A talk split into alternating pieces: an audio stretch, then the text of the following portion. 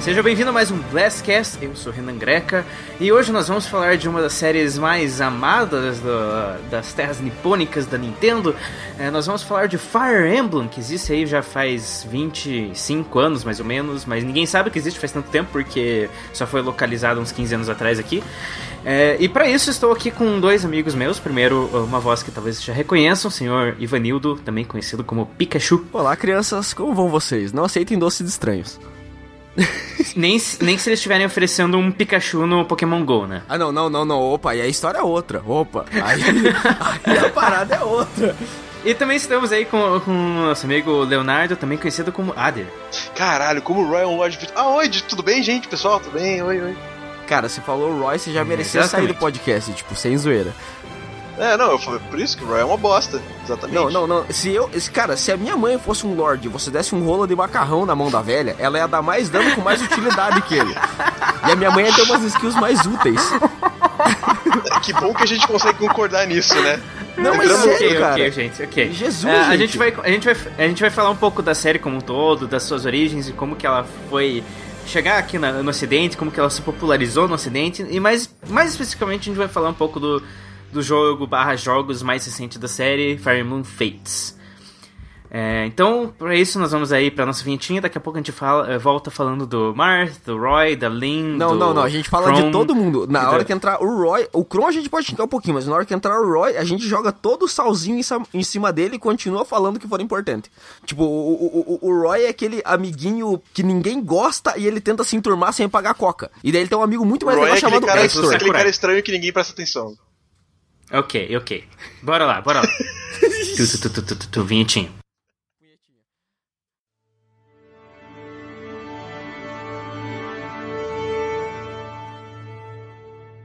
Muito bem, pessoal. Todos prontos? Here I come! Ah! Let's go! Pika! Come on, step it up! Hi! This is Snake.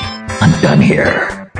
É hora de começar mais um Last Cast. Five, four,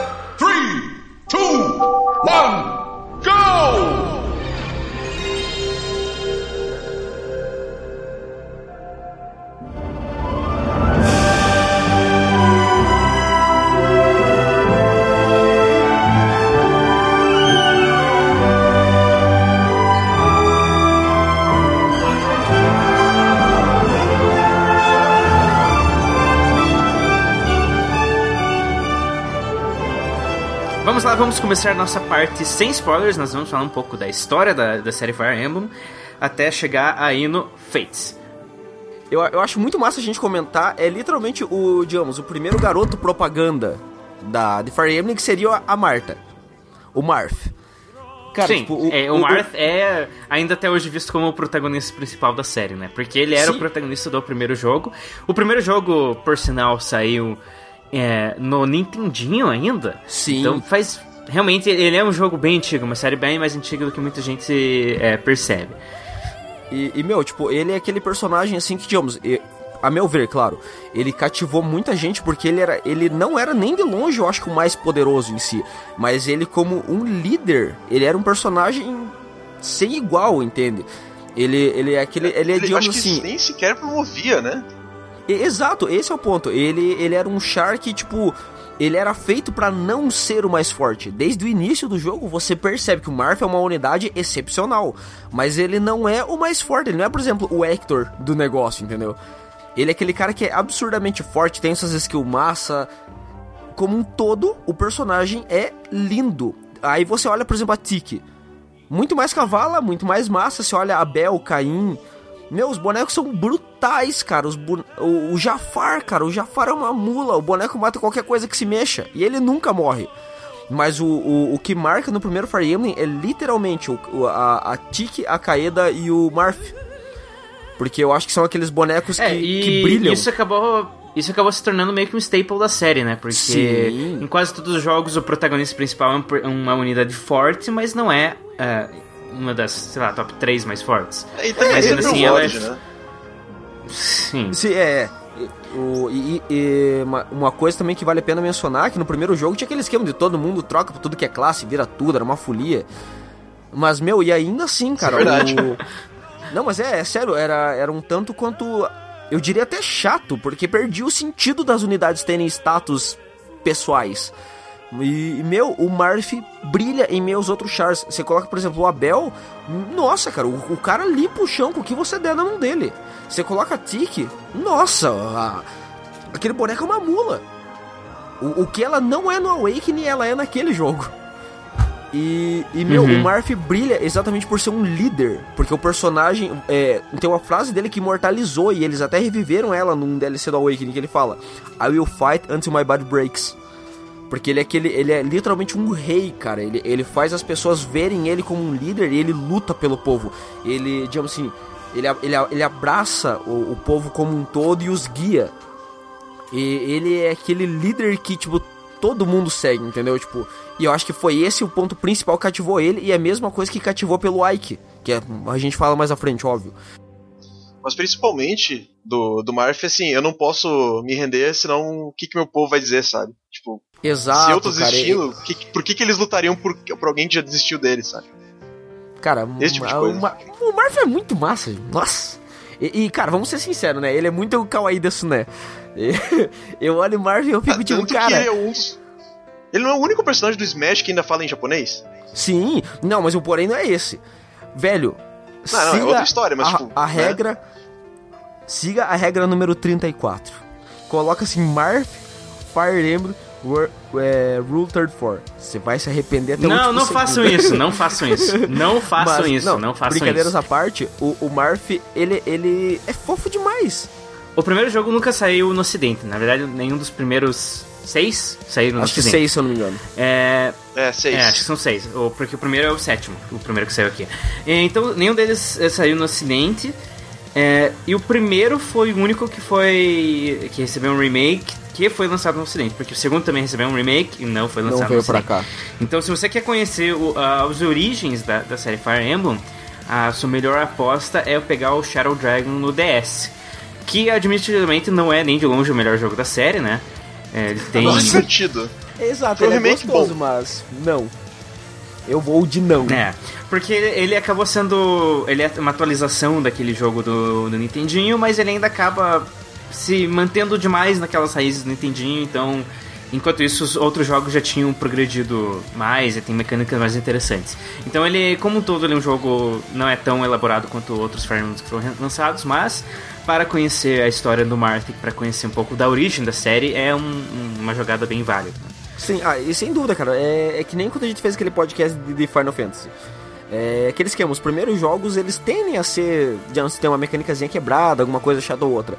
Mas o, o jogo em si, o remake, tanto que eu não joguei a primeira versão, eu não joguei o primeiro jogo, eu só vim jo- jogar no remake. E meu, ele é sensacional, tipo, e os caras arrumaram uma coisinha ou outra, só que eles mantiveram isso de todo mundo, vira tudo, uma folia aqui, uma folia ali, entende? E- só que, meu, o, o jogo em si ele é massa. E literalmente por causa dele vieram, tipo, dois dos meus favoritos, que são os Holy Wars, tá ligado? Que, nossa, meu, que o jogo é. Nossa, é demais. E, e literalmente são os filhos, tipo, são as gerações seguintes do Marth. Então fala aí um pouquinho sobre, sobre as Holy Wars. Tipo assim, o Holy War ele tem dois pontos massas. O primeiro, você vai começar a jogar, tem dois tipos de pessoas que jogam ele. As que desistem quando veem que ele não é um jogo feito pra você fechar em menos de dois ou três anos, porque você vai morrer 70 vezes por fase. E tem aquelas pessoas que. que Isso é não, é, é sério, cara, é desesperador. O 2 é absurdo. O 2 é absurdo. E tem aquele tipo de pessoa que fala assim: eu sou masoquista mesmo, eu curto dormir, sei lá, em cima de Lego. Então eu vou jogar essa parada porque eu curto sofrer, eu curto sentir dor, eu sou depressivo, eu sou trevoso. Velho, o jogo é. A história dele é sensacional, é magnífica. A maneira. O, o Zigurd é tipo um dos meus ídolos até hoje no, no mundo dos jogos. Apesar de. Eu não vou spoiler, óbvio, mas ele teve um fim assim que me come o coração até hoje. Enfim. Mas o, o jogo é. É grandioso, cara. A, a maneira que você vê, digamos, eles. Não, não só se, se comparando ao Marth, não só por serem lords, por serem realeza, mas a maneira que, que as tretas rolam em, em torno da história é algo magnífico. Mas o complementando o ponto dele também, o Genealogy ele tem uma maneira única assim de que praticamente o É, uma coisa que eu realmente, quando eu joguei o Genealogy, não, não tive muito tempo de jogar muito, porque né, é um jogo de anos. Mas a, o que mais me chamou a atenção é que é um jogo que você tem em um único mapa um país inteiro, sabe? Você começa assim na capital de um país e você literalmente atravessa o país e a outra metade do outro pra, e, tipo, em um mapa. É uma coisa assim insana no meu, pra mim. E isso na época do Nintendinho ainda. Você fica, cara, como, sabe? Aham. O- Os caras socaram uma. E pior É, que é. uma- é, uma- o- não, o Holy War já é pra, pra Super. É, Super Nintendo. Family. Então, sim, mas. Mas, Super Mas Nintendo, ainda mas mesmo assim, assim, na época do Super Nintendo, pô. É, os quatro primeiros jogos foram todos, então, envolvendo diretamente o Marth, né? É, foi a. Digamos, a. Os descendentes dele, os descendentes diretos. E uma coisa que o Adler comentou que é verdade. Uhum. O, os mapas em si, a, a- ele não é que eles são grandes, eles são, tipo, cara, inigualáveis. Eu acho que são os maiores da série até hoje. Só que, meu, isso é algo sensacional. E tanto que eu acho que foi no segundo jogo que os- o mapa em si começou a ter real digamos, real diferença na partida. Porque nos outros, obviamente, contava, por exemplo, você tá num terreno montan montanhoso, vai ter menos mobilidade, mais, por exemplo, mais evasão, assim, digamos. Mas no, no segundo jogo, ele. Eu lembro de um cenário em si que ele te força a abusar bastante dos mapas de floresta por questão de evasão, por exemplo. Então eu acho que foi um dos jogos assim, que aplicou uma das mecânicas que mais à frente se tornaram vitais na estratégia do jogo. Isso é massa. Isso, é, isso vale a pena se lembrar. É, ele criou muito. Ele criou todo o cenário, assim, pra a parte de estratégia de Fire Emblem. Sim. Antes era muito assim: eu tenho espada, eu bato em cara, eu matei cara. XP, uhul. Daí agora é. não, sabe? Questão de, de flanco e tudo mais. Falando em flanco, eu morri. É... Então, tipo, tem todas as mutretinhas de Fire Emblem começaram ali, sabe? E até, se não me engano, tinha até suportes no. É, Então, era o que eu ia falar. Foi, foi um, foi o jogo que adicionou também, se eu não tô enganado, foi ali que adicionou suporte, só que era um bagulho bem simplesão. Porque o que me, me traumatiza de suporte ainda é o Rayan Down e o Path of Radiance, que tem uns que você tem que começar no primeiro jogo pra terminar no segundo, mas tudo bem, né? Mas. Nossa. Não, é sério? Já, é, falando deles, eu entro em detalhes. Mas ele adicionou uns pontos legais e uma coisa que eu gostei é exatamente isso que o Adro comentou. Ele não era mais assim, ter uma espada eu destruo todo mundo. Velho, você tinha uma unidade com magia, dependendo do stage, você fazia um massacre. Você limpava o mapa com mage. Então, tipo, o, o jogo te obrigou a, a pensar. Ele, ele adicionou, a- meu ver, du- duas coisas extremamente massa. O, o porém que começou a, a ser vital na série. Pense demais antes de tomar uma ação. Demais. É. É, isso é uma coisa que. É, jogando nas dificuldades mais baixas, hoje em dia os jogos têm dificuldade, antigamente acho que não tinha, era, era brutal e pronto. É, mas jogando nas dificuldades um pouco mais altas, isso é uma coisa que você percebe rápido, que o jogo ele te pune por não prestar atenção em tudo que você tá fazendo. É, se você cometer deslizes, você vai sofrer por isso. É, e Só também é aquela. Fire Emblem é permadeath, não tem essa de ai, minha unidade volta depois. Claro, os mais novos tem. Mas antigamente era. Ah, eu gosto muito do. do Iega. É, que pena que ele morreu, né? Mano, É. não, é que. É, ou você reinicia, começa tudo de novo, é, toda a batalha de novo, ou já Não, era. mas, ó, gente, uma coisa que eu queria deixar bem claro. Fire Emblem foi o que popularizou a ideia de, de, de soft reset, né? Sim. Digo assim, é, os jogos novos. Se você joga sem permadeath, você é uma dessas duas pessoas. Ou você é uma pessoa muito fracassada, que não vai conseguir nada na sua vida, você é um perdedor eterno. Ou você é uma pessoa que, sei lá, tá jogando super, mega, hiper for fun com seu irmão de dois anos. Aí a gente te perdoa. Amiguinho, Fire Emblem foi feito pra jogar. É, é tipo você fechar, sei lá, Resident Evil com munição infinita. Não é algo que você faz. Não faça isso. Orgulhe-se, honre seus peitos, honre suas bolas, faça acontecer. Não, não joguem com permadeath, é, sem permadeath, galera. Tipo, praticamente eu acho que faz perder aquele brilho da série. Vo- Você meio que, em certos stages, você caga, ah, perdi esse bonequinho, mas logo ele volta. Não, um dos brilhos da série é isso. Você, você valorizar suas unidades você não só se apegar a elas, você ter elas como amigos mesmo, porque você não pode perdê-los em uma guerra. É vital você não perder uma unidade. Então não joguem sem permadeath, coleguinhas, por favor. Amo vocês. Como É, seus é legumes. questão de você se apegar à unidade e fazer, tipo, valer cada decisão. Senão é tipo, é, tá. Volta, daqui a, quin- daqui a 15 minutos ele tá magicamente curado de volta, sabe? É, Depois de é, levar, sei lá, uma lança na cabeça, assim, Então, é- o olho. é- é- era o que eu ia falar. O cara toma, tipo, sei lá, um critical de uma Killing Edge com 2 de HP, o cara era um mage, aí ele volta, tô de boa, comeu uma banana aqui, passou minha câimbra. Aí ele volta, não! tipo, não, gente, não, por favor, não. É. Então, por favor, tipo, sejam fofinhos e joguem bonitinho. E- ah, e o- outra coisa que eu gostaria de mencionar dos, É, dos eu, Holy Wars. Em outro momento eu concordaria plenamente com vocês, mas daí eu joguei o Conquest. É, não, a gente- não, a é gente- porque a gente chega lá. A gente chega A gente lá. chega lá. Enfim. é, outra coisa que eu gostaria de mencionar. O Selif, ele foi, eu acho que... Claro, é um dos primeiros jogos, obviamente, os protagonistas têm personalidades diferentes. Mas uma coisa que é legal, o Sigurd, ele tinha aquele esquema de, tipo... Não, eu tenho que honrar o meu pai. O Kennedy, tipo, ele tinha aquela, aquela mentalidade bonita de seguir o pai dele. Já o Selif, ele teve aquele negócio mais assim, tipo... Eu tenho a realeza do Hero King, mas eu sou eu.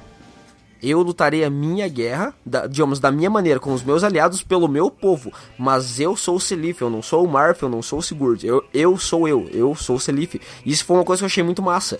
Ele foi um protagonista que ele sabe do peso que ele carrega nos ombros, mas ele não deixou de ser ele mesmo. Isso é uma coisa nele que eu acho muito massa. Gostaria Ele não de deixar deixa, isso deixou claro. entortar pelo peso da, da responsabilidade dele. Exato, cara. Só que ele, ele consegue ser mais afeminado que o Marf. Eu queria deixar isso bem claro. É sério. Ele consegue ser mais afeminado que Marf. Jesus, gente. Por sinal, an- antes da gente ir pro, pros mais novos, eu só queria comentar uma coisa muito engraçada que aconteceu, acho que era só no primeiro Fire Emblem, onde magos simplesmente eram absurdos. Porque existia uma pequena coisa que eu, não se sabe se era proposicional ou não, que nenhuma unidade inimiga eh, tinha resistência. Ou seja, Ah, é seus magos explodiam qualquer coisa. É, isso é verdade, isso é verdade. Tanto que no- nos jogos mais à frente eles começaram meio que não nerfar, mas tipo, diminuir danos mágicos por causa disso, porque virou, virou tipo uma, um- uma unit de insta-kill. Isso aí é verdade. se você tivesse um mago alto nível pronto e chegava assim, ele olhava pro boss e é o Mobuga feitital, bum! Sabe? Alguma coisa morria. Assim. Não tinha o que fazer, sabe? O- o- ele morria. Mas então, é, depois do, do Genealogy, teve um. Thracia? Mobuga Trácia? foi Vocês- foda. É, Não, essa, essa foi pra matar. Thracia 776. Isso, que O Trace, que na verdade é um. Mythical, né? Ele é no meio do. Do, Do Genealogy. Genealogy. Isso. Só que eu não, não cheguei a jogar eles. Eu, eu só vi coisas da história, mas foi um dos que eu não tive a chance de jogar. Uhum. Idem. E daí em 2002 saiu pro GPA o The Binding Blade, que foi o último que só, que só saiu no Japão, né? Isso. Mas é, ele eu conheço uma pessoa. Eu acho que eu conheço uma pessoa que jogou, que por sinal é o P2. A galera do Curitiba do Smash vai reconhecer. Eu acho que ele é a única pessoa que eu realmente conheço que chegou a jogá-lo. Porque é, eu acho que.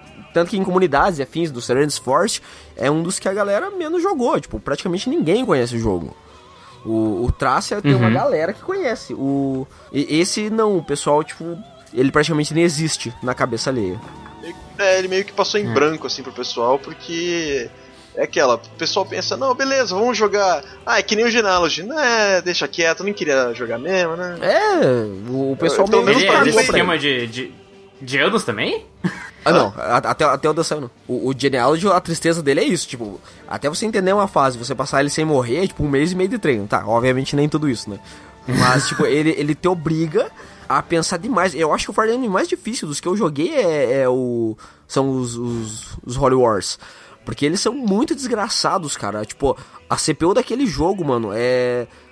É muito desgraçada. Vocês não, Ela não entra tão num entendendo. overdrive que você não conseguia fazer nada, cara. E- Então, e, e- uma coisa que acontecia constantemente era você ficar abarrotado de unidades e não vencer tancar, não vencer defender, não vencer avançar, nada. Porque você fazia um único errinho, colocava uma unidade, digamos. É, você contava com um hit kill e você perdeu aquele hit kill, não é que você perdia uma unidade. Os caras limpavam o teu mapa. Um único cara às vezes se sacrificava e eles entravam com. Quando tinha Grey Knight na, na- no stage, eu me desesperava, porque a mobilidade deles era magnífica. E eles entravam limpando todo mundo. Qualquer Grey Knight com lança fazia estrago no teu time. Qualquer um, sem exceções, por mais fraco que ele fosse.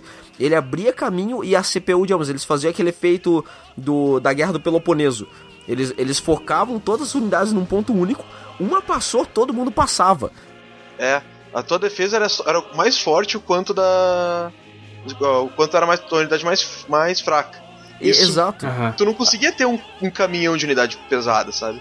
Então, uma hora tu simplesmente tinha que ceder e quando tu cedia, passava todo o bonde do Tigrão quebrando a tua cara, né? Então, um- um- uma coisa que eu fazia Que e- e funcionou muitas vezes era deixar a unidade mais fraca literalmente uma, uma ou duas fileiras atrás dos tanques.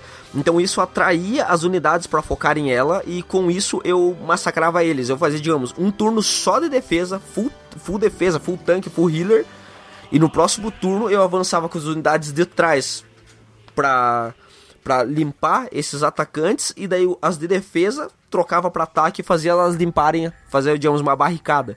E irem limpando. Em alguns stages eu fui obrigado a fazer isso, porque eu não tinha opção. Se eu abrisse um espaço, morriam duas, três unidades. Se eu não tancasse, eu, o meu time era varrido. E se eu tancasse mais de um turno, sobrelotava de unidades e eu não vencia defender, atacar ou fugir. Era horrível. É- Era, era tipo quando. Era, era, era tipo quando você tá no terminal e o Corinthians perde. Você não tem pra onde correr, você não tem o que fazer, você não tem opção de vida. Entendeu? Você tem que bolar uma estratégia e saber o que fazer. Exato, porque senão você perde uma unidade. E geralmente é um primo. ok. É, mas o que aconteceu de curioso no começo dos anos 2000 em relação ao Fire Emblem é que o tal do Marth e o tal do Roy acabaram aparecendo num, num joguinho que fez um pouco de sucesso chamado Super Smash Bros. Melee. E isso meio que despertou um interesse nesses personagens no, no público ocidental, né? Tipo, quem que. O que que Sakurai tá fumando colocar esse, essa Marta aqui? É, porque cabelo todo mundo azul? olhou e falou: beleza, É. todo mundo curte bonecos, tipo, é. andrógenos. Beleza, mas o que que esse menininho ruivo, nossa, ele parece ser tão legal. Aí você vai e procura. Procura quem é o Roy. Ah, aí você, você vê o pai dele e fala: Nossa, como ele de um bosta. Nossa, eu acho que não tem como fazer um personagem pior. Aí você vai e conhece o Roy. Jesus, Ok. cara! Então. Enfim, continuem. Eu já, já e, volto e a o- e o. Roy é justamente o do, do, Bi- da Biden Blade, né? Sim. É, sim, mas Que tem um outro ponto que muita gente ignora, não sei se é verdade mesmo, que, que sobre a vinda de Fire Emblem para o ocidente, ela envolveu também a popularidade de Advance Wars, que é um jogo parecido, Hum, estratégia. sem dúvida. Nossa, que jogo que lindo! realmente trouxe, é um jogo E, muito e legal. também é feito pela Intelligent Systems, né? Sim. Pois é, é do e segue bem o mesmo estilo de Fire Emblem. Só que em vez de uma unidade é uma tropa, né? A temática do, é, do Advance Wars é mais óbvia pro ocidente, né? Porque Sim. tem essa coisa de exército e tal. E o Fire Emblem é total anime kawaii. Então... E, é, o, o- o Advance Wars ele, ele é um Fire Emblem, só que em vez de espadinhas, machadinhas e magia, é tanque, munição e pipoco e viva, viva a moda Rússia, tá ligado? Mas. mas o, o- vol- voltando ao porém de- deles terem estreado em, em Smash, foi, foi literalmente no ano que eu conheci e ouvi falar de Fire Emblem. E, e, meu, tipo, a galera meio que viu, tipo, o Marth ele em si, e foi, foi o, o, o nome que trouxe, né? O Smash Bros. foi um nome que sem querer acabou trazendo o Fire Emblem pro lado de cá. E, meu, eu sou eternamente grato a Smash por isso. Mas. Não, o Smash ele fez esse papel por muitas coisas, né? Eu comecei jogando Modern. Smash no 64, fui conhecer... Modern. é, até a Samus, Mother, F-Zero e tal, Sim, graças ao. Smash, né? E, e meu, o. E daí hoje tem a criançadinha jogando o Smash com o Little Mac, nem... Nossa. Que, que, que é Punch Out? Ninguém nunca ouviu falar de Punch Out. jogo, é, cara? É. Ai, Fit Train, ai, gente fitness. É, enfim. O que, que um cachorro tá fazendo no meu jogo, velho? Alf? Ai, cara. que tem a Elsa do Frozen aqui? Né? Ai, tem, tem o rio e tem um cachorro. Ai, que palha. Ai, que bonito patinho. Bicho desgraçado. Enfim, voltando. É, Ok. Disclaimer, se você joga de Duck Hunt, você é odiado por muita gente. não, não, não, não, ok. mas podia ser É, pior. Fire Emblem saiu em 2003. Fire Emblem, o, sétimo jogo da série, localizado aqui simplesmente como Fire Emblem. Era o jogo, é, jogo da Lin. Nossa, e eu lembro de ter jogado lindo. ele quando era mais novo, porque era era aquela coisa, né? Tem no Smash, melhor eu ir atrás e descobrir quem diabos são essas pessoas. É, então eu fui, fui jogar Fire Emblem lá no, do GBA. Quem é Eu você e por que você tá falando bastante. japonês na minha cara? É, exatamente. É, O que, que é esse maluco de cabelo azul aqui? Então, eu devo ter curtido bastante o, o Fire Emblem, o primeiro Fire Emblem É, é- ocidental. assim. E nossa, o jogo da linha é lindo. Foi- foi- se eu não me engano, foi o primeiro que eu joguei. Cara, a, a Lin Nossa, a linha é muito massa. Meu Deus, ela é muito rocks. Só que eu ainda admito que é um dos Fire Emblems que tem uma das mecânicas que mais me chateia. Ela na... Eu acho ela estranha, eu não acho ela gostosa num geral de se jogar, entende? Mas, meu, o jogo. Ele é meio tipo, truncado no geral. Ex- exato, ele, ele não, não flui de maneira bacana.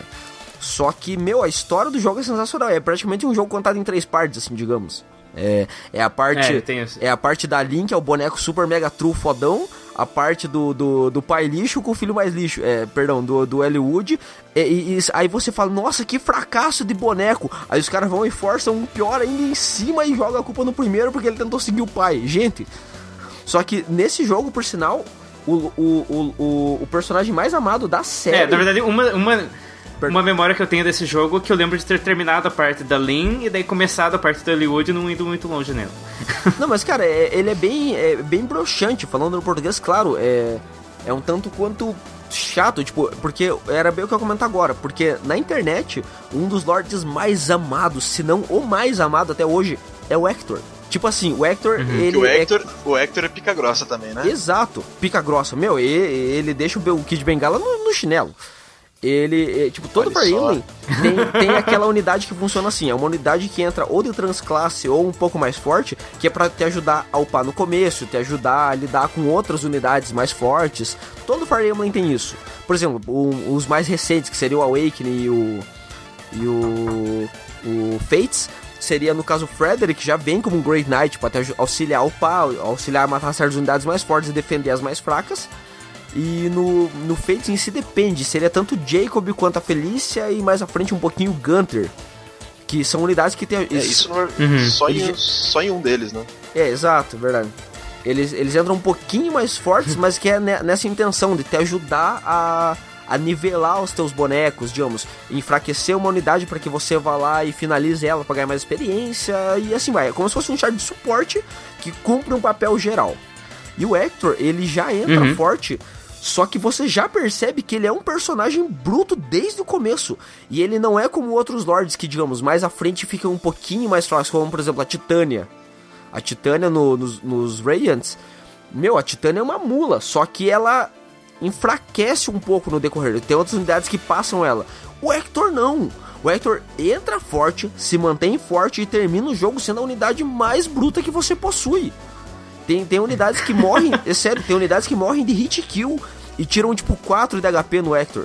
E, e- e- ele entra tancando tudo e ele tanca e mata. Se você der uma arma de dois espaços pra ele, tipo um Tomahawk da vida, o Hector vira Deus, cara.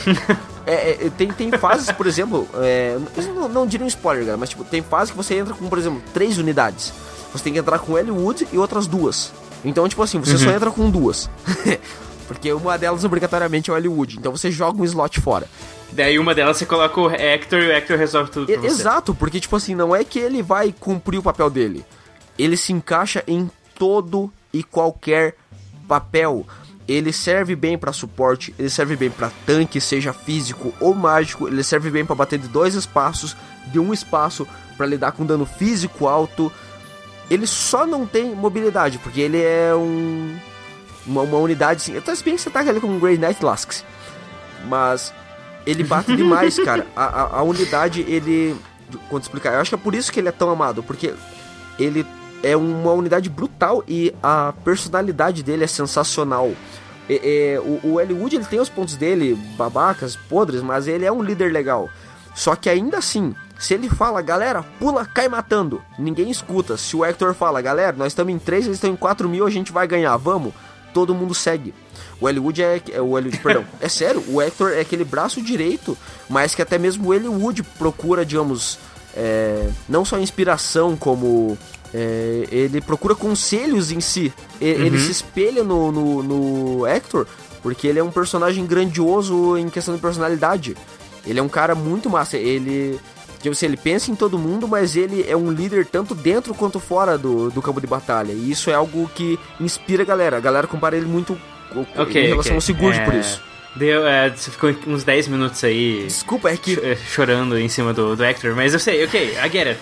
Hector is cool. Esse é meu próximo filho vai se chamar Hector. E eu vou dar uma espada Ah. pra ele. Genial.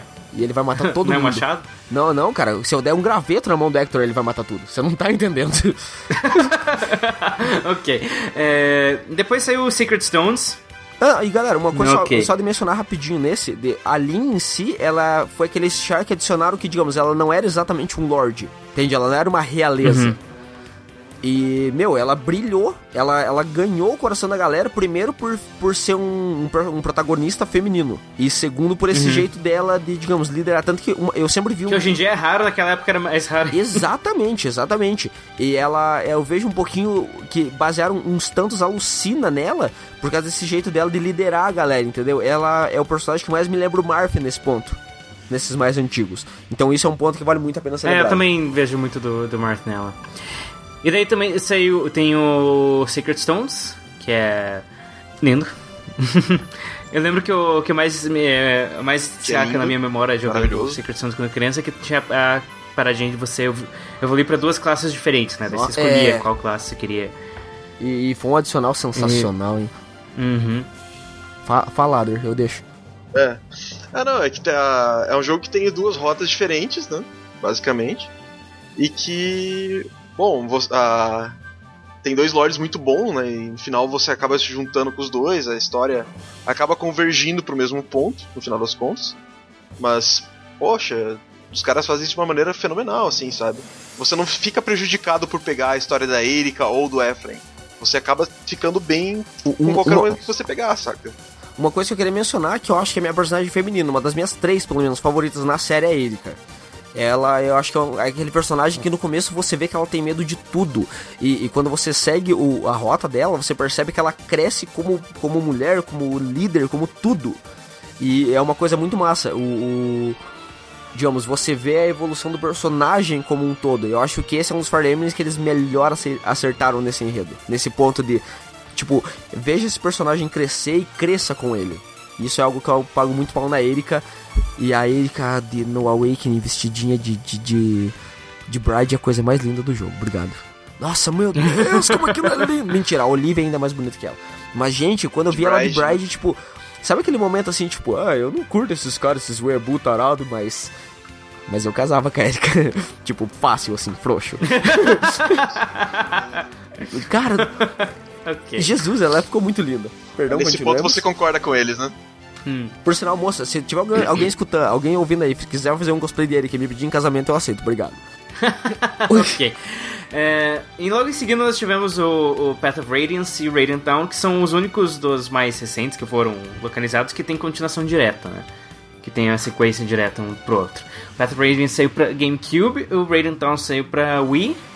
E pelo que me lembro, tem um esquema mesmo de você colocar o memory card que tinha o teu save Sim. do GameCube no Wii pra você continuar a história, né? Em, em primeiro lugar, a mencionar disso, esse é um Fire Emblem que se passa antes do Mar- da, da história do Marth. Isso é algo legal de ser mencionado. Na- naquela época ainda não existia, não existia o Hero King. E dá a entender que é na casa de uns 600 anos antes. Não tinha Hero King, não tinha Marth, não tinha Grima, não, não tinha isso ainda. Tinha o, Ike e a espada gigante dele lá, que, Não, então, que foi fazer mas- sucesso mas no que é Smash o Bros. depois. Um- Uma coisa que fez um sucesso absurdo é a personalidade do Ike. O Ike é assim. Todo, todo Fire I Emblem... fight for my friends. É, I Fight for My Friends. Todo, todo jogo tem um, um Lorde ou alguém que se torna um Lorde, alguma coisa de Lorde, Lorde, Lorde, Lorde. O Ike é aquele caipira, aquele piapança, que chega, ele chega a ser rude de tão inocente, e que o porém dele é exatamente isso, ele é um líder bom. Ele no primeiro jogo ele não é forte, nossa, mas nem de longe. Ele não é um cara forte, ele não é um senhor fodão da, da pica gigante. Ele é um piada de bosta, ele é um caipira burro que fala merda. E ele quase apanha umas três vezes no jogo por isso. Porque ele não. ele- digamos assim, como ele não tinha saído no viver o mundo, assim, digamos. Ele muitas vezes ele acaba sendo rude sem querer, tanto que depois no segundo jogo ele percebe isso e ele começa a mudar. O, o- o primeiro jogo ele não é um, um Lorde, não tem nada a ver com um Lorde. E no segundo jogo tem uma parte, por sinal, ele, Ele é mercenário, né? ele é um piada de prédio. Ele é o Renan na vida. Ele é um piada de prédio, se for. Enfim. É, e daí no segundo jogo, isso é um. Isso é um- Desnecessário. Opa, desculpas. E isso é como se. Não é um mini spoilerzinho, mas é uma coisa que tem que ser mencionada. tem uma parte do jogo que eles vão falar com outras pessoas e o cara fala: Você não é um Lorde, n- as pessoas não vão te ouvir. Eles não vão te, eles vão te considerar só um General qualquer e não vão na bola. Então eu te nomei um Lorde. A classe Vanguard é exclusiva do do Ike. Só ele se torna um Vanguard. É o mesmo caso de Lodestar para pro Marth. Os ele tem inúmeros descendentes, nenhum deles é o Lodestar, o Hero King. Assim como o Radiant Hero é só o Ike. E ele. Daí quando ele chega, as pessoas mesmo falam: Ah, mas você é um caipira qualquer. Ele fala: Não, eu sou um Vanguard. Eu sou um novo Lorde. Então as pessoas passam a ouvir ele. Que daí é onde ele mostra aquela, aquele porrete sarral Até a carteirinha dele. É, nossa, aquele ca- cara é sensacional. Aí daí quando ele mostra aquele porrete sarral brilhoso, dourado dele, que daí ele fala: Olha essa belezinha. E daí a galera fala: Nossa, a sua belezinha brilha. Aí ele fala assim: Você Ela importante." grita, ela mata e ela é uma espada de ouro de duas mãos. Eu carrego numa mão só. Imagina o que eu posso fazer com a sua cara com a outra mão. E daí a galera passa a respeitar ele. Exato. Uma, uma coisa. Aí você não entendeu, você não vai mexer comigo. Mas por quê? Ah, e o, o- outro- outro ponto 100% que eu tenho que mencionar: o ataque mais idolatrado de Fire Emblem, chamado Ether, é criação do Ike. Ether. O Ether. e- e- não, né, ele não é o primeiro que usa, ele é o cara que cria Ether. É, o Ike é o primeiro que Ele é usa o cara Ether. que inventou Ether. Ele juntou Sol e Luna e fez um ataque único. Ele é o pai de Ether. Tanto que no Smash Bros, quando eu vi que ele utilizava, eu já conheci o personagem nessa época, eu achei sensacional. E ele foi o cara que, digamos, inovou, porque ele era, ele era um principal que não tinha nada a ver com nenhum dos outros. Ele era rude, ele era bruto, ele era e- até inocente, digamos. Ele não tinha. Quase todos os outros são, são príncipes. Exato, são né? realezas, são pessoas E que são era- criados, criados pela realeza. E- Exato, Sim, ele- sim. eles têm aquele padrão de E digamos, ele começa educação. do nada mesmo, ele é o caipirão que vai lá e, e aprende a ser Exato, um cara que- respeitado. Que, ele entra pelo Grail Mercenaries com a irmã dele, blá blá blá, tem toda uma historinha. E a irmã dele, a irmã dele joga na cara dele, fala: "Ike, você tem muito pra lapidar pra se tornar um um líder.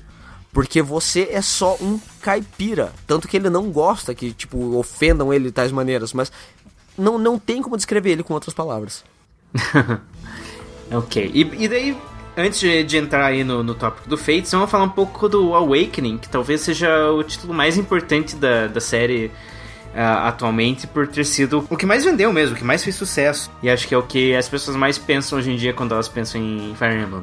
Que o Awakening, ele, ele veio num ponto onde a série tava meio mal das pernas, né? O, o Path Radiance e o Radiant não venderam muito bem, e daí foi meio que um tudo ou nada. Então eles fizeram, mudaram as mecânicas pra tornar um pouco mais acessível, pra tentar trazer gente nova. Eu acho que era um jogo realmente muito bom e conseguiu vender bem, conseguiu trazer todo esse, esse vigor de novo pra, pra série, né? Sim, os old fags a galera reclama que é uma coisa que eu também fiquei meio triste. Só tem, tipo, duas condições de vitória. Ou, ou é defeat the boss ou rule the enemy. E foi um jogo, assim, que ele, ele te permitiu grindar infinito e coisas do gênero, mas eu entendo plenamente a jogada da Nintendo e da Intelligent Systems aí. Galera, vamos fazer um jogo onde você, independente da unidade, com exceção da Maribelle, porque ela é uma vaca escrota, ela merece morrer porque ela é idiota. assim- Ah, não, é- é- ela é a Severa. Ela é a Severa, porque a Severa fica, ai, eu sou uma tsundere, ai, eu sou mal comigo. Isso é verdade. Aí ela trata todo mundo mal porque ela é uma tsundere babaca. É, é- não, é sério, tanto que, mencionando mais à frente, no Fates tem um personagem que lembra ela, né, não, não, não spoilemos nada, e, meu, tipo, ela é babaquérrima. Ela, tipo, ai, tipo, que nem você vai lá pegar leite, nossa, essa vaca é estúpida, não para de dar leite. Sua mula, você queria que ela fizesse o quê? Que ela te desse luna na sua cara? Acorda, é uma vaca. O papel da vaca é ser uma vaca. O teu papel é ser idiota? Não, então não seja idiota. Mas enfim, continuando. É. enfim, enfim, enfim, enfim. É, então eles fizeram assim, independente da, da unidade, você gostando dela ou não, você pode upar ela, que foram o- foi o porém dos Second Seals, que foi um item novo, que permitia você, por mais que você estivesse no nível máximo de uma classe, você podia zerar ele e sem zerar os status, e continuá-los upando, infinitamente.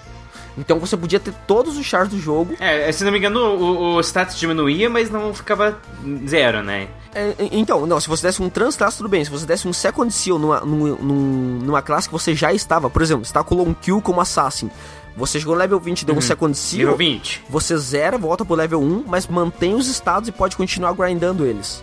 E daí isso permitia que você chegasse com unidades assim, de 40 de status. E era um negócio meio tipo. Cara, e também tinha, é, tinha uma coisa que tinha no Sacred Stones, mas não tinha no- nos outros. Grind Sim. infinito, entre aspas. Você pode ficar um bom tempo grindando, assim, antes de ir pra, pra batalha final. Nossa. Nos outros era tipo, como eu então, odeio você, isso. é bom que você considere cada ponto de XP que você vai dar pra cada unidade, porque é Eu, esse eu ponto achei de o começo dele um pouco difícil porque não tinha ainda liberado essa coisa do, do grind, né? Daí chega num determinado ponto você consegue abrir grind mais livremente, daí o jogo fica notavelmente mais fácil, porque você vai poder distribuir XP da forma que você quiser. né? Sim. E, meu, uma coisa que a galera, tipo, esses, os old fags reclamam, é que literalmente ele, ele é fácil. E sim, comparado a outros Fire Emblems, nossa, ele é. Ele é uma super, super fácil. É, o, po- porém, do, do, do, do Grind Infinito, muita gente curtiu. Mas ele ser fácil e ele só tem essas duas condições de batalha. Então isso realmente foi algo meio chato. Eu, eu, por exemplo, como fã, eu fiquei meio meh, entende? Só que ele tem umas coisas meio tensas, que nem tem stage, o stage que você recruta a Cordélia, por exemplo. Meu, chove unidade a cada 3 segundos, cara. Eu salguei demais nesse stage. Porque eu estava de boa, nossa, matei os últimos 47 que apareceram. Aí aparece mais 19. Aí você fala, tá, beleza, é baile funk agora. Todo mundo chega com a pica de fora e eu tenho que sair lambendo. Aí você vai lá, surra todo mundo. Não, é, é reunião da torcida da do Flamengo, cara. Então isso foi tipo um, um- um momento em si, mas acho que foi- é uma das pouquíssimas fases que você acaba tendo dificuldades. Então isso foi algo meio decepcionante. Só que ele salvou a série, porque a série ia ser abandonada. Mas, é, de certa forma, foi necessário, né? Foi necessário ser mais fácil. Exato, não chamar a podiam- atenção. A série não ia voltar com um jogo difícil de novo. Sim, sim. Awakening não foi o ápice de dificuldade, mas, cara, como foi o ápice de popularidade, que, francamente, A série teria morrido. falando, né, que se Awakening não vendesse tantas unidades, acabou. Eles iam cancelar a série. E, e- e aconteceu exatamente o contrário, que uh, Fire Emblem era uma, uma série de terceira ou quarta categoria pro Nintendo, agora tá no mínimo de Né? segunda categoria. Caramba! E Só tá abaixo de Mario, Zelda e Pokémon. Eu assim. digo que, não- só não é Pokémon porque não, não deram a chance ainda. Porque não é a Nintendo que faz também, mas enfim. É, E, e Pokémon é e Pokémon é Pokémon, né? Exato. Pokémon é uma coisa não tem o que comparar. monstruosamente Só que a- grande. agora que vocês usaram Pokémon, gostaria de usar deixa, porque esse Fire Emblem permitiu você brincar de Pokémon, porque você pode juntar um machinho com uma fêmeazinha e dar breed nos dois, deixar lá no daycare pros dois fazerem aquelas coisinhas. E daí vem um personagemzinho com status baseados no papai e cor de cabelo. Porque uma coisa, agora entrando mais a sério, ele permitiu você toda, digamos assim, por exemplo, o, In- o Inigo, ele sempre vai ser o filho da Olivia, independente do pai.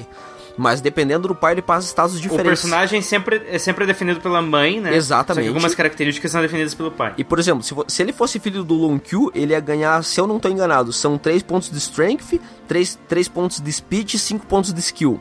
Já se ele fosse filho do Vake, Ele, ele, ele ganha uma habilidade, né? é, é, o- os filhos tendem a herdar, herdar duas habilidades dos pais. É, se eu não me engano, são duas que ele pode herdar. Mas o que o que já faz uma diferença absurda. E, dá, e por exemplo, se ele fosse filho do Vake, ele pegaria 5 cinco pontos de Strength, eu acho que é 2 de Skill e 3 de defesa. Então o pai literalmente podia mudar tudo no filho. Tudo no filho. Eu, por exemplo, eu sempre casei, casei o Charles baseado na, na afinidade que eu vejo nos dois, não nos estados. Eu nunca foquei nesse ponto. Só que, por exemplo, logo Por na isso que você é fofinho. Obrigado. Logo na primeira vez que eu joguei, eu acabei criando sem querer o personagem mais forte em game, que é a Na. Se você casasse a Noe com o Donnell, que era a mula do sim. jogo, a Na viria com aptidão. A aptidão, todos os, todos os status level up, ela ganhava um 20% de bônus. De chance. Não, chance, 20% de chance de Ah, é, aumentar. é verdade. Isso. Perdão. Porque, assim, talvez pra pessoa que tá ouvindo e não conhece todas as mecânicas de Fire Emblem, perdoe-me se você tá aí morrendo porque o Pikachu não para de falar coisas bem específicas da série. Mas é o seguinte, é, o Fire Emblem depende muito do que a gente chama de RNG, que é o Random Number Generator. Que é basicamente quando você tá jogando um RPG de mesa, você rola um D20 e você usa o resultado desse dado pra definir o que, que vai acontecer com o teu personagem. Fire Emblem faz isso, aqui é um videogame ele usa um gerador de número no, no computador. Isso vai definir os- ah, o, pod- é, poder não, mas vai definir a chance de acertar um ataque, a chance de você acertar um crítico e a chance de você A chance de você cometer suicídio, Ganhar- etc, etc. também. E a chance de você ganhar, é, é, dos seus personagens ganharem mais atribu é, melhorar seus atributos quando eles passam de nível, né? Então é diferente de, digamos, Pokémon, que Pokémon, quando ele passa de nível, tem uma, uma matemáticazinha ali bem precisa que define quais atributos vão ser melhorados. Fire Emblem não, ele tem. Você tem uma determinada chance de cada atributo ser melhorado e ele sorteia. Então, se você der sorte, você consegue melhorar todos os atributos de uma vez só. E quando você dá azar, ele sobe um Quando e daí, sobe. inclusive, o personagem vai fazer um comentário, tipo, pô, Sou um que merda. isso? Que sem graça. É, ele vai falar, tipo, nossa, tô quase parecendo o Hollywood. Enfim. É, exatamente. e daí. E, e daí, quando você tem um personagem que nem o Donald, o Donald é outro personagem que começa muito fraco. Ele é um caipira qualquer. Men- mencionando que é, rapidinho. Queimaram a vila dele, panela na cabeça. é, Ele usa uma capa- panela. Ele entra com o pior status da série no time. Não é que ele entra fraco, ele é o pior boneco de toda a série. Nem a Mozo, a moça, se não me engano, entra com dois pontos a mais de status. É, e não obstante, ele- no- nesse nível, com esse, com esse personagem lixo no começo, você tem que matar um inimigo durante toda, toda a missão, né, o combate. Senão ele não, junta, não se junta ao teu time. Ah, é, tem isso, né? Você tem que fazer ele matar um inimigo pra ele entrar na tua equipe. Nossa, jogar no Lunar que E daí depois disso você tem era que fazer. Nossa, daí você tem que. é, você pega esse personagem fraquíssimo e você tem que pegar e usar as suas outras unidades, usar a estratégia pra tentar fazer ele matar os inimigos e ganhar experiência. E como ele tem essa habilidade que o Ivanildo mencionou, que é a aptitude, a chance dele de aumentar, é, de melhorar os atributos, tem alguma coisa além do aptitude que faz ele aumentar Não, só aptitude os mesmo. atributos? Não, só, só isso mesmo. Mas só por causa desses 20% a mais, é, no longo prazo ele se torna a unidade mais monstra do jogo e talvez uma das unidades mais monstras da série. Eu, eu não diria até assim, digamos, o, um, um monstro tão absurdo, porque ele nesse jogo ele é o Shark que tem acesso a menos classes. Ele só pode acessar exatas sete classes. Só que são as sete Uhum. classes necessárias pra fazer ele se tornar o melhor hero in game. O Inigo, se for filho do Long Q, não tem status tão bons quanto os dele. Ele aprende, se eu não me engano, ele fica com, por exemplo, Sol, Luna, não, só, Luna, perdão. É só o counter. Tem, eu acho que uma outra skill que ele pega, mas que não é ofensiva. Ofensiva ele só tem acesso a sol e, e counter.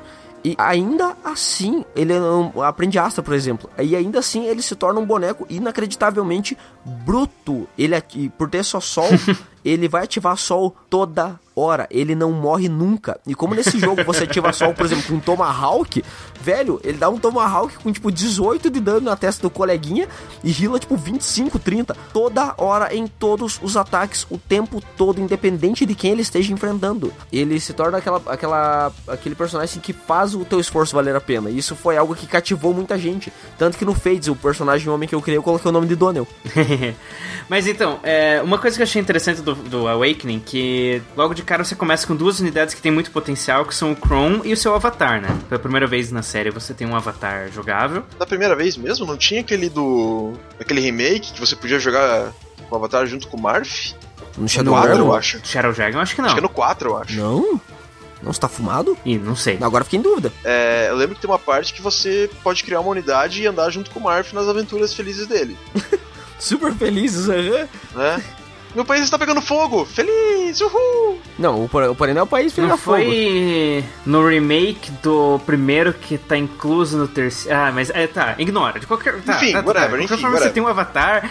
Você tem um avatar e você pode jogar. E, e ele te representa naquele mundo junto com o Chrome. E, e e tanto o Chrome quanto o avatar são unidades que têm potencial de crescimento alto. Então, Nossa, demais. Eu lembro que no final do jogo, em qualquer batalha, você podia colocar o avatar, o Chrome e o Donald num canto qualquer, via qualquer coisa e nada ia destruir. Uma coisa legal é que o teu avatar ele aprende praticamente qualquer classe. Ele não se torna classes específicas, como por exemplo Villager ou Manaquete, por exemplo.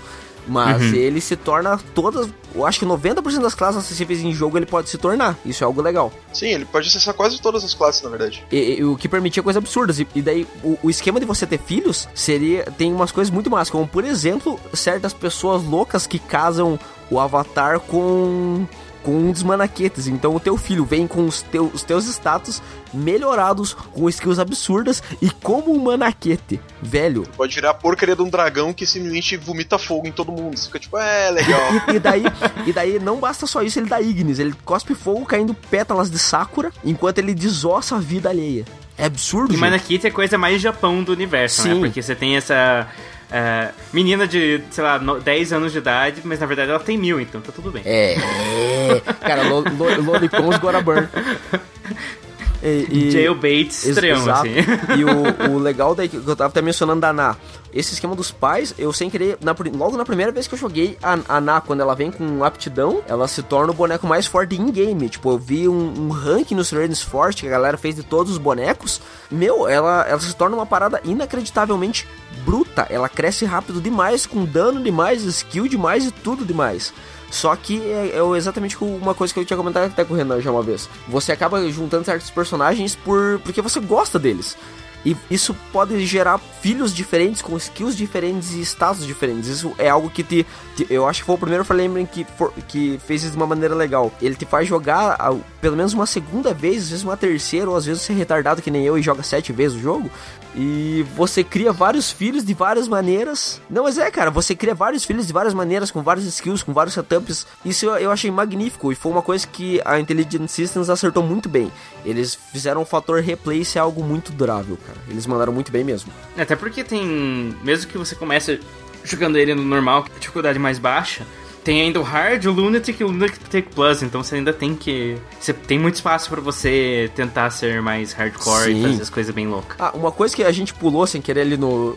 Quando fa- falou dos jogos do Ike, o esquema de suporte tinha lá esquema de conversações e tudo mais, umas coisas bacanas. Só que nesse jogo eles fizeram isso de uma maneira muito massa, porque o teu avatar, por exemplo, ele pode se casar com qualquer unidade do jogo do sexo oposto. E qualquer unidade mesmo do sexo oposto, qualquer uma, incluindo alguns boss que entram mais à frente na história. Isso é, pô, é muito legal, porque você literalmente você pode casar com quem você bem entender. É aquele esquema, o bumbum é seu, você faz o que você quiser. Só que eu vi gente, por exemplo, que casava exatamente com tal boneco que ia passar tal skill que só ele tinha. Não vou mencionar nomes, mas tinha uma certa mina que passava Shadow Gift. Então a galera fazia, por exemplo, um- um- um- é, cara. O, a galera ia lá e fazia uma Morgan, que fazia. deixava ela como General com Shadow Gift, então ela podia usar a Magia. Versus Knight. É. Exato, então ela batia rilando enquanto rilava batendo. Maluco. Eu vi, eu, eu vi a galera fazendo um stage, aquele stage onde você pega o Priam, que são 50 unidades. Eles largavam ela sozinha no meio do stage e ela matava todas as unidades no cenário, sem morrer. Todas as unidades. Velho, velho. Sem E, contar. e isso, e- Não, eu acho que isso, isso tudo faz parte da graça do, do, do jogo pra muitos jogadores, né? Eu, eu não tenho paciência pra jogar tantas horas do mesmo jogo pra pra fazer um personagem com todos os stats perfeitinhos pra poder fazer isso, mas eu vejo, é, eu entendo a graça que tem pra algumas pessoas. Você faz lá um personagem que simplesmente é um, um bagulho indestrutível e, e pronto. como isso é legal. Tipo, quando você vai fazer Street Pass. O que acontecia muito no, no Awakening era que o cara chegava assim. Ah, então, seu, você, seu char é feminino, então ele é top tier. Seu char é masculino, é pena, né? Você vai, você vai criar uma Morgan muito boa por outro lado. Porque existe uma skill que só personagens femininos podem ter, chamada Gale, Gale Force. Force. E Meu assim, inimigo tinha. Gale Force é literalmente, matou um inimigo, você age de novo. Então, vo- você fazia aquelas Dark Flyers ou qualquer outra classe assim, às vezes podia pegar a skill e mudar. Simplesmente, tipo, matei, tá, vou lá, ma- mato outra coisa. E assim ia, sabe? Você ia varrendo o mapa. Agora no, no Fate eles nerfaram a habilidade que você só pode conseguir uma, uma ação extra, eu acho, né? Mas antigamente porque, era assim. assim, no, Quando você matava, você podia ir ma- varrendo. Então, a do Awakening era assim, você matava um, você podia agir de volta, independente se você tava com um pair up, co- como foi. Você matava, você podia matar mais alguém ou tomar outra ação ainda no turno.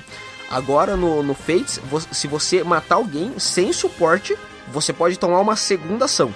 Só isso já foi um nerf absurdo. E você não pode estar com um pair up. Só É, isso já foi um nerf absurdo. Foi um nerf absurdo, só que 100% justo. Porque antes fazia uma corrente cara. de, de Gale Force e assim, três unidades varriam o mapa inteiro, porque você deixava. Então, na então, minha, é- na, era no meu o que eu save, falar eu deixava agora. três Pegasus Knights, porque Pegasus Knight voa pra tudo que é lado e, e chega assim nos magos. E aí galera, beleza? Tá vendo essa lança? Então, É. Cara, Vamos, eu, vamos, eu- eu fiz semelhante. Teve, teve um Ah. save que eu casei a, a, a Ana com o Inigo e a, e a Lucina com, o- com o Morgan. E os quatro tinham Gale Force, então eles iam de pair up. Então, digamos, a Lucina Nossa. matava, trocava pro, pro Morgan. O Morgan matava, trocava pra Lucina, matava uma terceira unidade. Aí eu ia lá com o Inigo, explodia o brioco de alguém. Trocava pra Ana, explodia o brioco da família inteira. Aí trocava pro Inigo de volta e outro brioco explodia. Era, era tipo, velho, era um massacre aquilo. E eu achava forte até demais. E depois que eu consegui a skill de Limit Breaker, então, velho, era absurdo. Eu, eu- todas as pessoas que eu, que eu fiz Street Pass depois que eu peguei Limit Breaker que tinha Gale Force, eu simplesmente burstava toda e qualquer pessoa sem exceções. Era, era ridículo. Não tinha graça. Simplesmente era tipo, virava. Ah, na um verdade- campeonato. É, tinha graça pra você também, né? Não dá pra dizer. Exato. Era essa parte legal, ver os coleguinhas chorando de raiva. Ai, que era bom. Mas então, vamos falar um pouco do, do Fates. Fatos. Que o Fates fez, uh, fez então, seu, sua marca aí também quando lançou. A parte bizarra do Fates é que ele é- são três jogos, ele é Pokémon da vida. Tem o, o Birthright, tem o Conquest e tem o Revelation. É, como que é? O Direito de Nasce Nascer. direito, Nasce come Direito. cueca e o Kodak Revelações. Kodak Nossa. Revelações. Nossa, nossa. Assassin's Creed Revelations, Resident Evil Revelation, agora tem Fire Emblem Revelation também. É, cara, daqui a pouco vai ter um Câmara Revelations. Normalmente eles são revelações no plural, os videogames, mas nesse jogo é só uma revelação, singular. É. E acho que talvez ouvindo justamente as críticas que o, que o Venedo acabou de mencionar sobre o jogo ser muito fácil, sobre o Awakening ser muito fácil, não ter muita variedade nos tipos de missões, a Intelligent Systems chegou assim, vamos fazer dois então. Vamos fazer o Birthright, que é pra gente que é mais é, conhecendo a série, não quer se estressar demais, não quer jogar o 3DS na Não, parede. eles criaram o Birthright pra quem quer jogar um anime. Porque, meu Deus, Isso, to- todo, todo aquele isso. jogo é um anime completo. Desgraçado, é bem isso. É exatamente Também. isso. Quem quer jogar uma jossa do anime. E daí, pro pessoal que tava sentindo saudade de jogar o 3DS na parede, eles fizeram o Conquest. E, e- e é, e é isso aí, gente. O, o Birthright ele segue bem o padrãozão do, do Awakening, né? Que, em termos de gameplay. Você pode fazer grind, você pode fazer filho com quem você quiser, e daí você vai upar eles e vai ficar todo mundo feliz, e você chega lá e pisa em cima de todo mundo. E daí no Conquest não tem essas molezas, não. O Conquest é aquela velha história de contar XP, blá blá blá, blá blá blá, exceto se você for rico de os DLCs, daí whatever. Uhum. Ah, um- uma coisa que é, é legal assim mencionar, digamos, de uma maneira mais técnica, assim, digamos, é que o Birthright é mais casual e o, o Conquest é mais hardcore.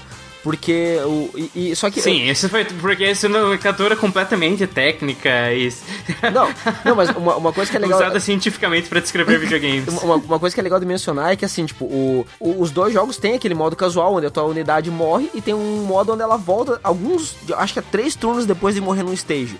Então, tipo assim, eles É o facilitaram... modo Phoenix. Exato, ele- eles facilitaram que já tava fácil pra, tipo, todo e qualquer player. Você fala assim, ah, minha irmã tem seis anos e nunca jogou. Ela vai conseguir fechar nesse modo, entendeu? E sem perder nenhuma unidade. E isso é bacana. E legal que os hardcores também foram, digamos, bem lembrados, porque continua o permadeath, é só uma escolha sua. Você coloca no hard com permadeath e vai jogar o Conquest, você se arrepende de ter nascido. Eu sou a prova disso. É, eu e o Ivanildo passamos, acho que foi um mês inteiro reclamando, tipo, meu Deus, esse estágio final do blá blá blá, xingando até a é. sexta mãe de quem é o fez o design. Eu, eu acho que o que eles acertaram muito bem é justamente esse nível de escolha que você tem. Você, como jogador, você pode escolher. Tem o, o Birthright, que é um tipo de jogo, o Conquest, que é outro tipo de jogo, e dentro deles você tem vários níveis de dificuldades que você pode ajustar bem livremente pra deixar a experiência do jeito que você gosta. Você pode, você pode facilitar, você não pode dificultar durante o jogo. Exato. É, então, o, e o Birthright, digamos, o Birthright mesmo na dificuldade mais alta ainda é, é um jogo desafiador. O Conquest na dificuldade mais fácil ainda é um jogo desafiador. Não, cara, é que, é que o problema do, do Conquest é exatamente o que eu conversei com o Adra uma vez. E, tipo, nós não fomos os únicos. Eu achei que, tipo, que era sal nosso, mas todas as pessoas que eu conheço que jogaram o Conquest no, no hard em si, falaram a mesma coisa. Tem stages que a, o stage não é difícil, é só aquele ball of stats. Tipo, os personagens super muito tunados, com armas super muito pica-grossa, super muito fortes. E não é que você tá fraco, são eles que são fortes demais. Então isso não foi, digamos assim, não foi uma adição de dificuldade. E às vezes não é só stats, às vezes é as, as habilidades que os inimigos têm são absurdas pra classe que eles É deles, questão né? de, de, de status mesmo. Você chega assim, tem os General com 40 de defesa também. e 36 de força. Também. Aí você pensa, tá, o que, que eu vou fazer contra esse cara? Bater palma, né? Porque o resto já acabou. Não, e, e, assim, porque uma coisa assim, eu, eu, eu acabei não fechando o Conquest porque meio que fiquei traumatizado dele depois de certas coisas que eu vi dele. eu fico, eu toda vez que eu quero voltar pra ele, eu penso, putz, mas eu vou sofrer tanto. Não sei se vale a pena.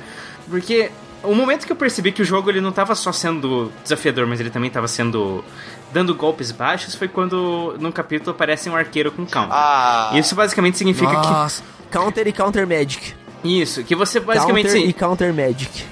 Os seus arqueiros são unidades boas pra atacar, mas elas são muito vulneráveis na hora de tomar ataque.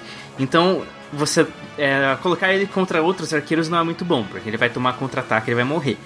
E daí o que acontece? Um arqueiro com counter, você pega a tua unidade tanque, tem uma unidade no, no, no começo do jogo que é razo- razoavelmente poderosa. Você- ah, é isso. Você coloca ela no lado de um arqueiro, beleza, ela dá 30 no arqueiro, ela mata, tranquilo. Só que daí com counter, ela toma 30 também. Dane-se a defesa dela. E daí tem outros 5 arqueiros com a mesma habilidade ao redor, na próxima turno ela vai morrer. Não tem jeito. Aí você fala, beleza, vou mandar o maguinho, porque em Fire Emblem, desde os primeiros jogos, existe um triângulo, que digamos, é, espa é se não me engano, espada que ganha de machado, machado que ganha de lança e lança que ganha de Mágica espada. ganha de tudo porque mágica é E daí assim. nesse jogo, exato, e daí nesse jogo eles, eles mudaram também um pouco esse triângulo, que daí Shuriken ganha de, de, de magia, magia ganha de, de adaguinha, se eu não me engano, de arco. De arco Não, mentira, ar- magia perde pra arco. É Magia enfim, é equivalente a espada, Isso, Shuriken. arco é equivalente a machado e shuriken é lança, é uma coisa assim. Isso. Shuriken é- Então, en- é. enfim, é, É mais difícil de lembrar do que o, o, tra- o tradicional. É mais fácil ver na hora se tem a setinha pra cima ou pra baixo, que é muito mais fácil de lembrar. É, sim, com certeza. E, e não é uma coisa assim definitiva, né? Não é que é impossível você ganhar de uma coisa com, com uma vantagem Sim, contra você, sim. mas ajuda tanto o teu poder de ataque quanto as suas chances de acertar é, o isso golpe. né? afeta bastante, na verdade. Enfim, e daí você pensa assim, beleza, então eu vou lá com o meu maguinho, já que não dá pra bater cara a cara, e como o cara tá com pouca vida, eu sei que o meu maguinho não vai tomar o hit de volta. Então você vai e faz assim, magia! Aí o cara tem uma parada chamada assim, não, counter magic. Toda vez que você irritar uma magia, você vai tomar o dano igual no meio dessa sua fuça aí, horrível. Aí você vai dar tipo 30 de magia com um Shard Panix, que tem tipo 2 de HP, mentira, tem menos 4. É, justo. Aí eh, você se ela auto-bursta-se morre. a si mesmo. É sério, você auto-bursta-se a si mesmo. É ridículo. É ridículo. Aí você fala, não, beleza. Aí o cara vem com uma Spyumi. O cara bate de três espaços. Então tem um tanque, um arqueiro e ele tá atrás desse arqueiro. E daí ele tem um ataque chamado Land. que quando você ataca a unidade, você troca de lugar com ela.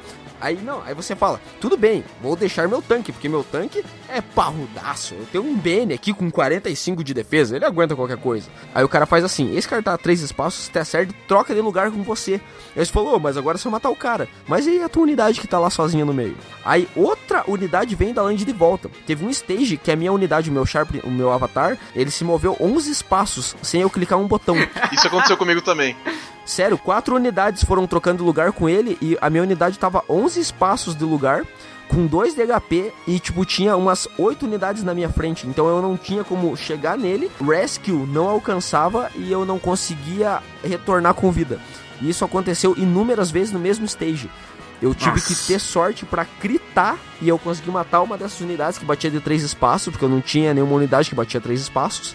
E também não tinha nenhuma arma que fosse capaz de tal pra eu conseguir fazer isso e poder trazer essa unidade, a minha unidade de volta. E assim, e ainda assim eu não consegui escapar de levar isso. É por isso que eu não tenho vergonha de desligar o Permadeath no Conquest, porque simplesmente eu tenho uma vida fora de Fire Emblem pra Ih, tocar, tá, então... tá- tá barato ainda. É, não, Isso mas, não é ah, quando, quando o jogo diz, ah, então, você gosta dessa unidade? Vou dar entrap nela. Agora ela é teletransportada para no meio de uns 16 inimigos. Espero que você não goste mais dela, sabe? Porque senão, é, acho que você se ferrou, né? E assim, o- o- agora que o Renan comentou desse negócio de, de, de jogo jogar sujo, não é só esse ponto. Assim como várias unidades têm isso, tem um stage que você que rola no, no Conquest, não vou mencionar o, o que rola em si, mas você tem que resgatar certas unidades e você tem 15 turnos pra matar ambos os bosses. Nossa. Beleza. Aí você vai ver o boss, os dois é, é, são é um pair up, um desses um dessas unidades são dois generals com strength, resistência e defesa absurdos, eles estão com Vend Nagnata. Vend Nagnata é 9 de dano. A, a média de uma arma forte tende a ser a 12 a 14. Vend Nagnata quando eles estão eles estão sendo atacados dobra o dano. O- um cara É, com uma estão strength de tipo Eles 36 estão bater com 18. Eles estão sendo atacados por arma que tem vantagem contra ela, né? Então. Você chega, Exato. você chega, ah, vou dar com uma machadada nesse cara de lança, né? Não. Você não vai. E, e- e não só isso. E já não basta isso, a parada mais idiota que eu vi até hoje em todos os Fire Emblems, em toda a série, se chama HP Rex. Ah, eu acho que foi a primeira vez que eu quase quebrei meu 3DS. Foi a primeira vez quando eu vi o que Hexing Staff fazia. Eu disse, não, não, você não vai. Acertou. Deu, ah, para. Acertou no Avatar ainda. Deu, Assim, "Mano, coleguinha, Entrap, que o Adler comentou, é uma, um- uma magia que pega sete espaços e você teleporta um inimigo pro seu lado. Velho, isso já é broxante. É inaceitável, porque quebra a tua estratégia de uma maneira idiota. Não é estratégia isso, é simplesmente bullshit. Uhum. HP Rex funciona assim: a unidade que irritar, o HP é cortado pela metade. Ou seja, Ah, sim, sim, sim. Se acertar uma unidade que era squish, velho, ela vai morrer com todo e qualquer ataque, sem exceções, não é uma força de expressão. Vai ser hit kill. Você é obrigado a parar de utilizar aquela unidade.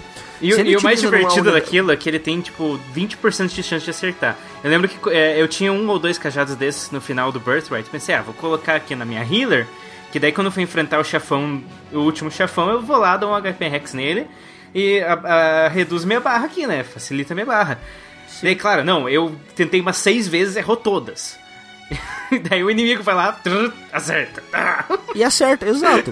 Não, mas beleza. Aí, aí, digamos, ele vai lá e acerta numa unidade average de, de HP. A unidade que era average virou squish, você não pode jogar ela. Aí você fala, tá, eu tenho dois tanques, ou três. Aí dois dos teus tanques levam HP Rex. Eles se tornam squishes também, porque, meu, por mais que eu esteja no final do jogo com 45 de HP, um tanque com 20 de HP não é um tanque. Ele não faz o papel dele, ele não defende, ele não sobrevive a mais do que dois Ele um ataques. caixão ambulante, Tem só isso. stages, por exemplo, como o, o final do, do Conquest, não vou spoiler, gente, calma. Tem um stage, por exemplo, que você enfrenta vários Pegasus Knights. E, velho, eles. Pegasus, na verdade, perdão. E eles têm uma, uma mobilidade absurda nesse stage, por causa de uma coisa que acontece no stage. E, meu, constantemente você vai ser obrigado a ver o teu tanque ter que defender, às vezes, oito 6, 8 unidades no mesmo turno. Como você vai fazer isso com uma unidade com HP pela metade? Beleza, então vou, tá, vou deixar uma unidade squish lá na frente, porque daí a unidade squish tomate e lasca. O cara só tem 3 usos. Aí ele vai e acerta em 3 unidades. Você tem 3 unidades a menos no stage. Isso é, é inaceitável. Eles literalmente cortam o teu HP ao meio. É simplesmente a coisa mais importante. E você tá jogando um jogo com permadeath. A probabilidade da tua unidade morrer sobe em 400%. É inaceitável, é bullshit pura. É, desliga o, o 3DS e vá dormir, pon- ponto pura, sabe? Não tem o que fazer. É. Isso. Então, é isso, que, isso é o que mais me frustra do Conquest, sabe? Porque quando eu comecei a jogar ele, depois que você faz lá o. o você separa o, o caminho, eu, eu achava ele bem legal, porque ele tava desafiador, mas ele tava um desafiador interessante. Eu tinha que realmente prestar atenção e tava gostoso. Mas daí depois. che- O capítulo 10 já é zoado. Daí depois o capítulo 12 começa. As coisas começam a desandar então- de uma forma. Se ele fosse Esquisito. desafiador por causa de mecânica, beleza.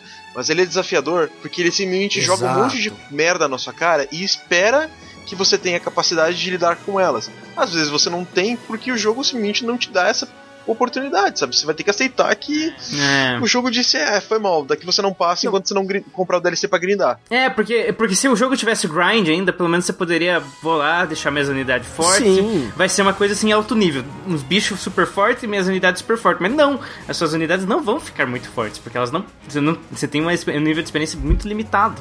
Um recurso de Por experiência exemplo, muito uma, uma coisa que o Greg comentou, que é o o décimo stage. É sem spoiler, gente, calma. É um stage que, eu, que você tem que defender uma, uma barricada por 11 turnos. Isso é de boa? É, porque, tipo assim, é, é um dos stages que exige responsabilidade. Que, que exige responsabilidade, tipo, bastante. Porque você tem que saber muito bem o que você tá fazendo. Só que é um stage, sim, você marcou, você morre. Mas é um stage que é recompensador você passar ele. Então, tipo, poxa, ele acaba sendo massa mesmo sendo um stage maldito. E ainda assim ele recompensa. Aí tem uns stages lá na frente, como o stage do Fuga, que não é recompensador. É um monte de merda acontecendo, o stage te explodindo o tempo todo. As Dragon Veins, que são coisas que você pode mexer no cenário, não te ajudam em praticamente nada e muitas vezes te ferram. Unidade surgindo em cima de unidade, você tomando no rabo toda hora. Os dois boss da fase com HPs, skills e, e, arma, e armamento absurdamente mais fortes que os seus. E te fode, te fode. Você tem duas opções: quebrar o DS e parar de jogar, ou jogar por duas semanas até você dar a cagada daquele desgraçado, daquele raiato, aquela criança maldita, errar a porcaria do HP Rex, porque ele tem também, e errar a merda da magia, porque ele não basta tudo isso. Quando ele bate, ele dá mais dano dando magia, e ele é uma merda do Mage que tem Luna. Então, quando ele bater, ele vai desconsiderar, ele vai desconsiderar a sua, a sua defesa, a sua resistência. E a skill dele é altérrima. As vezes que eu joguei com ele, tem uma vez que ele acertou meu avatar de Dragonstone, cara, que era a unidade mais tanque que eu tinha na época. Foi hit kill e não foi super efetivo. Ele tava com Magic Seal, ele tava com 6 pontos a menos em, em magia e ele matou o meu Shard hit kill. Então, bullshit. A lot of bullshit. A lot of bullshit. Cara, tem, tem horas que o jogo simplesmente diz: Eu não quero saber. Eu, eu ganhei, sabe? Você diz: Tá bom, jogo, beleza. e daí não. O jogo diz: Não, você não entendeu. Eu ganhei. E ele simplesmente olha, tipo, tá vendo esse teu tanque? 50 de vida? Com HP tonic, resistência. Sabe, tipo, não, eu não quero saber. Ele virou papinha. Pudim. E daí você tem que fazer. É legal o jogo, parabéns, muito obrigado. Posso, posso levar mais uma na cara agora? Daí, tipo, é, perde um pouco ponto. Não, e aí vocês acham que isso é bullshit? O último stage, lembra que a gente comentou isso do Trap, que é uma bagaça que te puxa pro teu lado? Se você estiver jogando no hard, aí você fala, ah, mas o hard você escolheu se ferrar. E tem quatro unidades com Entrap que eles pegam full stage com 200 de precisão. O máximo que uma arma pode chegar é 135. Aí você fala, não, mas ainda tá de boa. Aí você vê lá, do nada assim, eles puxam teu mage do lado de um ninja, que é a classe mais feita pra burstar ninja em game, e ele puxa especificamente a classe mais fraca pra classe que tá ao lado de quem tá puxando. E o cara tem tipo uma Silver Shuriken que single hit ele vai burstar metade dos seus mages como eu disse, é 200 de precisão. Independente da, da skill ou dos status que você tenha, você vai levar. Você pode, Então, pode tipo, rezar, é o jogo te mostrando. Pode espernear, você vai levar. Exato. Não tem o que fazer. É, é- é o jogo te falando, eu não estou te dando opção de contra-atacar, e foi isso que me desanimou um pouco. Tanto que eu conversei com vocês dois na época sobre isso. O jogo não te dá a opção de, digamos, eu tenho como contra-atacar isso, eu tenho como fazer uma estratégia. Não, a tua estratégia é rezar para que ele não puxe uma unidade squish ou um par squish, e que, a tua unidade vença a bater naquela. Então, resumindo, ele vai puxar os, os bonecos mais fortes, beleza. Você deu sorte. Se ele puxar os mais fracos, você perdeu a unidade, você vai ter que resetar. É, tipo, já reseta, Paciência. sabe? Nem, nem tenta, sabe? Porque não vai adiantar. Porque o jogo tenta. simplesmente diz, é, sabe? Acabou. Espero que você goste de apertar o reset agora. A, a melhor coisa que eu aprendi jogando, jogando o Conquest foi LR Select. melhor coisa que eu aprendi nesse jogo. Porra, se eu soubesse Sério, dessa. eu uso isso bastante. Você não sabia? Não, Na- Porra, cara. Não, isso, eu, eu isso aprendi Meu na Deus, época do é DS, problema? cara. pra mim era. era... Soft Exato. Reset é, o- é a arma principal arma de um jogador de Fire Emblem. né? Mas enfim, galera. Agora que a gente já falou bastante dele, uma coisa que eu gostaria de mencionar que é muito legal do, do Fades em si, é porque como a gente comentou, num jogo você tá de um lado da nação, tipo, quer dizer, com uma nação e no outro você estaria com a segunda nação. O Revelations, você literalmente nega as duas e você abraça ambas. Então você tem todas as unidades de ambos os lados, com exceção acho que de duas. Que seriam a Scarlet, que é exclusiva do Birthright, certo? Que em ambos, ambos os outros dois caminhos acontecem coisas que ela não não entra na tua equipe. E o Izana, que ele é exclusivo do Birthright do Conquest, que no Não, tem o. No tem o cara lá Revelations? do. Calma, no Revelations ele não entra, quem entra no lugar dele é o Fuga. Tem o. O Mechanist Então lá é- da. De Roshido. O Yukimura? É, Yu- O Yukimura. O Yukimura é verdade, né? ele é exclusivo ele é da- exclusivo do, Birth- do Birthright. do Birthright, né? Não, ele, ele é tem no verdade, tem Birthright? ele também. Ele é só no Birthright, porque ele não Sim. existe no Você- Revelations. Eu não me lembro de ter. Você precisa de. É porque pra você conseguir ele, você precisa deixar o- os teus Canons no level 3. Aí ele aparece no teu castle. Ah. Opa, temos um noob entre nós. Ain't nobody got time for that. É, é tipo isso. É, é, uma coisa que eu achei engraçada do, do, do Fates é que você fica. Várias vezes eu fui pegar ele pra jogar, daí só de ficar brincando de Fire Emblem. De, brincando de Animal Crossing no meu castelinho lá, já acabou o tempo que eu tinha pra jogar, daí eu tive que É. deixar pra outra hora. E, mas assim, ele deu várias opções pra você brincar. Apesar que aquele waifu simulator dele é meio decepcionante, é uma parada que bem é 100% decepcionante. desnecessária. É. Mas enfim, isso não vê o caso agora. E o, o jogo em si, o- na, nessa terceira rota, você unifica as nações e você tem todos os teus irmãos, no caso, os de nascença, os de criação, e eles têm diálogos exclusivos. E, por exemplo, a Severa, ah, quer dizer, a Selena, ai que nome bosta, o boneco é uma bosta, ela é um lixo, o boneco é nojento, enfim. O personagem em si é uma Ah, bosta, então tá, pra tá quem jogou- perdoado. Exato.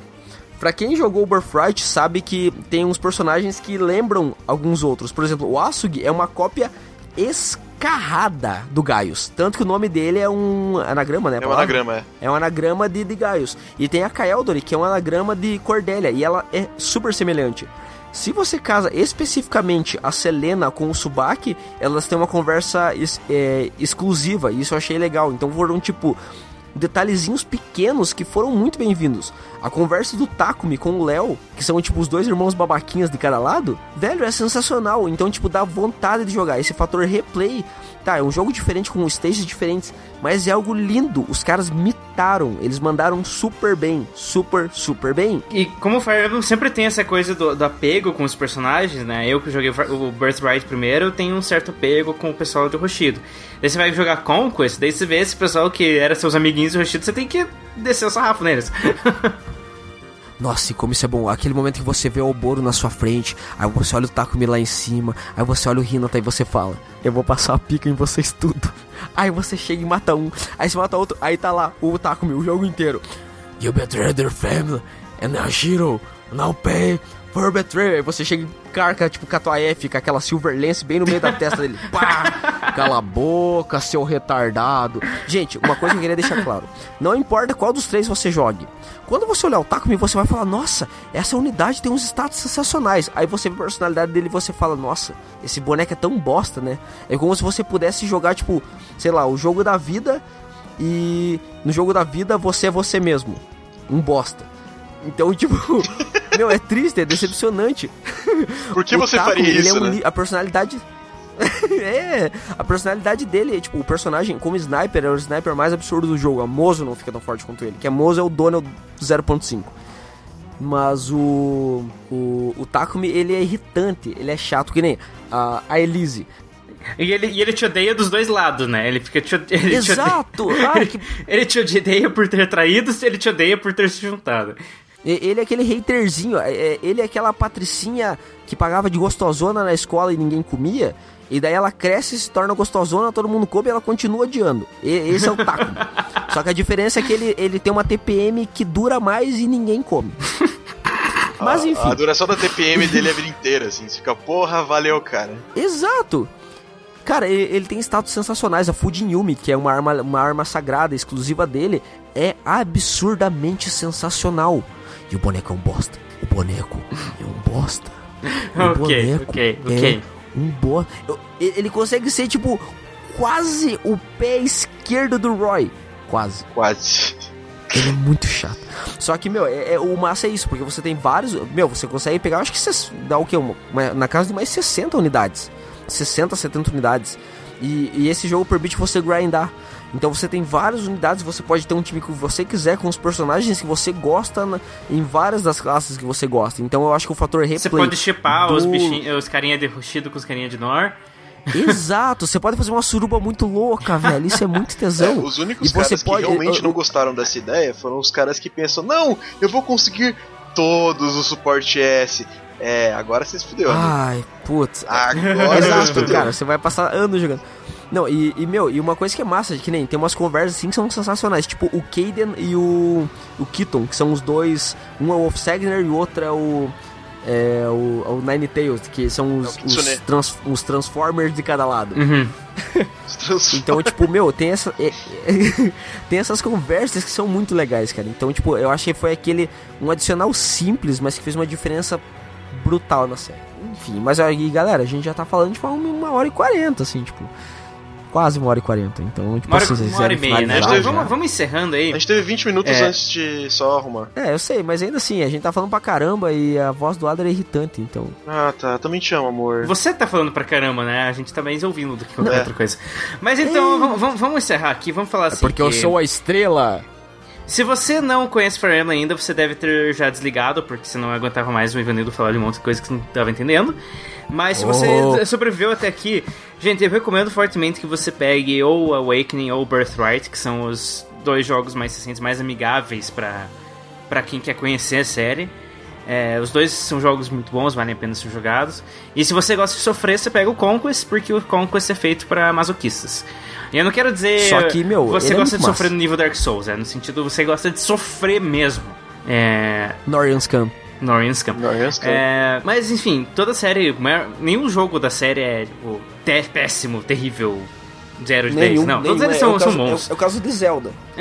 É o Ok. caso de Zelda. Tem aquele jogo assim que talvez você não gosta, que não goste, que ele seja um pouquinho ruim, mas nenhum deles é, é pare que você fale, nossa, não gostei de jogar. Cara, É, a série como é- um todo é massa, mesmo tendo o Roy. Uhum. Exatamente. Então, qualquer um deles que você conseguir pegar, talvez você já tenha ele do teu 3DS perdido, você nem saiba, é, que o, o Sacred Sons foi para embaixador anos e anos atrás. Sim. Então, vale a pena jogar, é uma série muito legal, a estratégia é muito bacana. Todo esse gênero de, de RPG tático não é muito popular, não tem muitas séries que fazem isso, mas o Fire Emblem é uma das mais antigas e é uma que faz melhor. Isso é uma coisa que é meio obrigatória. Se você gosta de RPG, jogo de estratégia por turno, tipo Civ, essas coisas assim, você tem que é, jogar Fire Emblem pelo menos em algum ponto da sua vida. Que E é se você jogou, tipo, Final. Fantasy Tactics, e você achou, nossa, como Final Fantasy Tactics é massa, quero jogar mais jogos como esse estilo. É, Fire então. Emblem, meu amigo. Você vai jogar Fire Emblem pro resto da sua vida agora. Parabéns. Exatamente. Mas de nada a gente afundou a sua vida e vai fazer você ter problemas cardíacos causados por estresse até o fim da sua vida, por nada.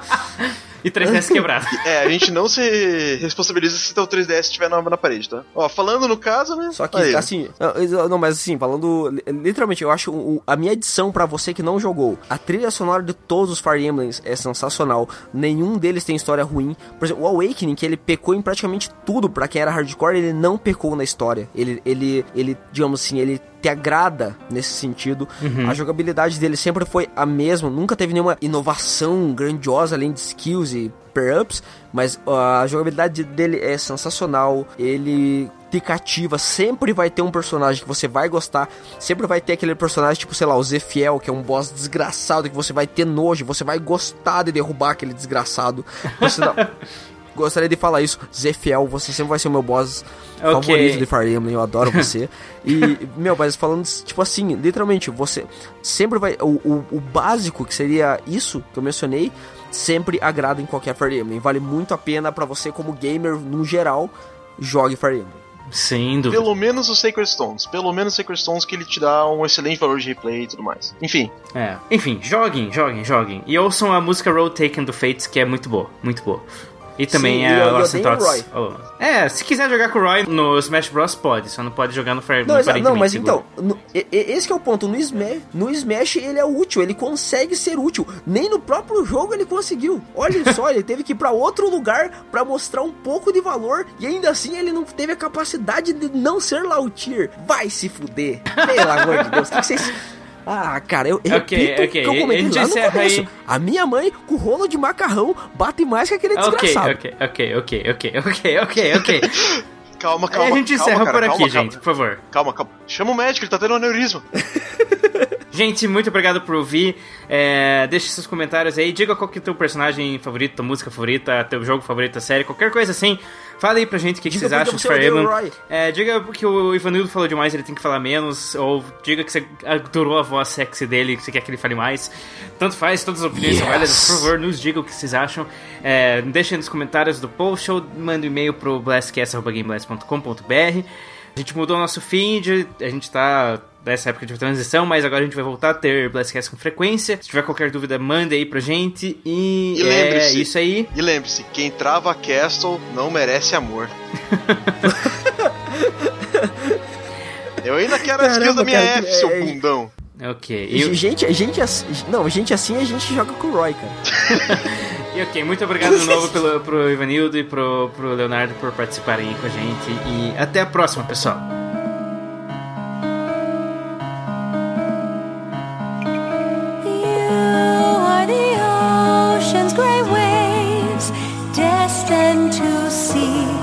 Life beyond the shore, just out of reach. Yet the waters ever change, flowing like time. The path is yours to climb.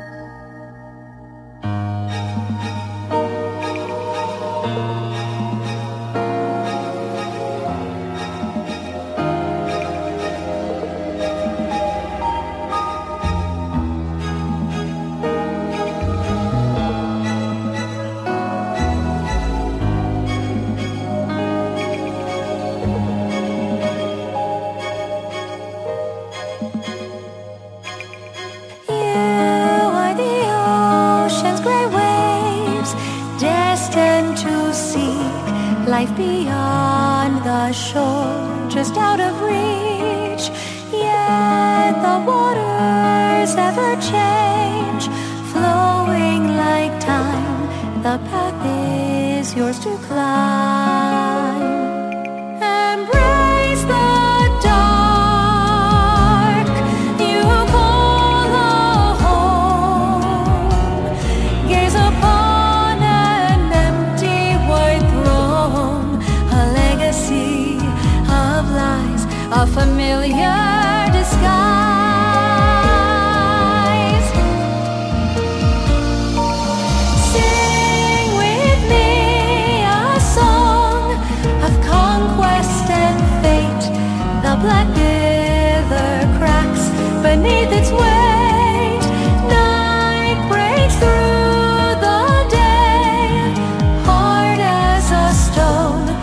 in the